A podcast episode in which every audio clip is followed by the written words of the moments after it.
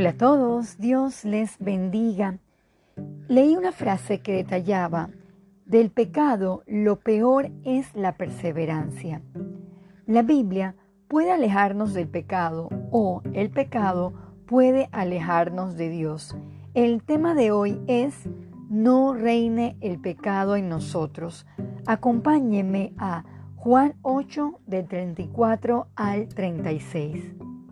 Jesús le respondió, de cierto, de cierto os digo, todo aquel que hace pecado, esclavo es del pecado, y el esclavo no queda en la casa para siempre, el Hijo sí queda para siempre. Así que, si el Hijo os libertare, seréis verdaderamente libres.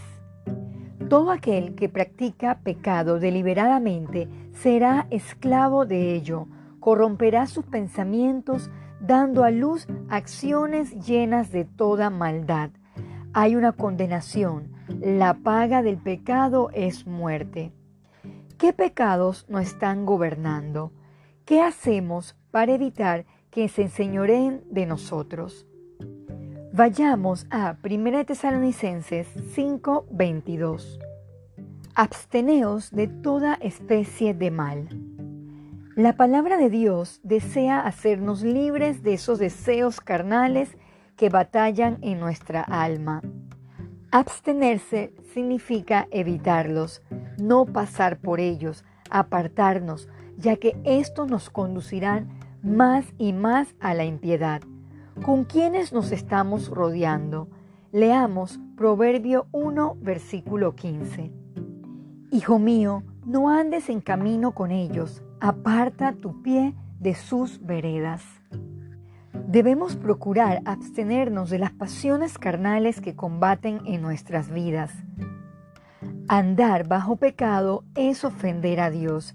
Si esto no nos lleva a reflexionar sobre nuestras acciones, estos pecados dañarán nuestra vida espiritual.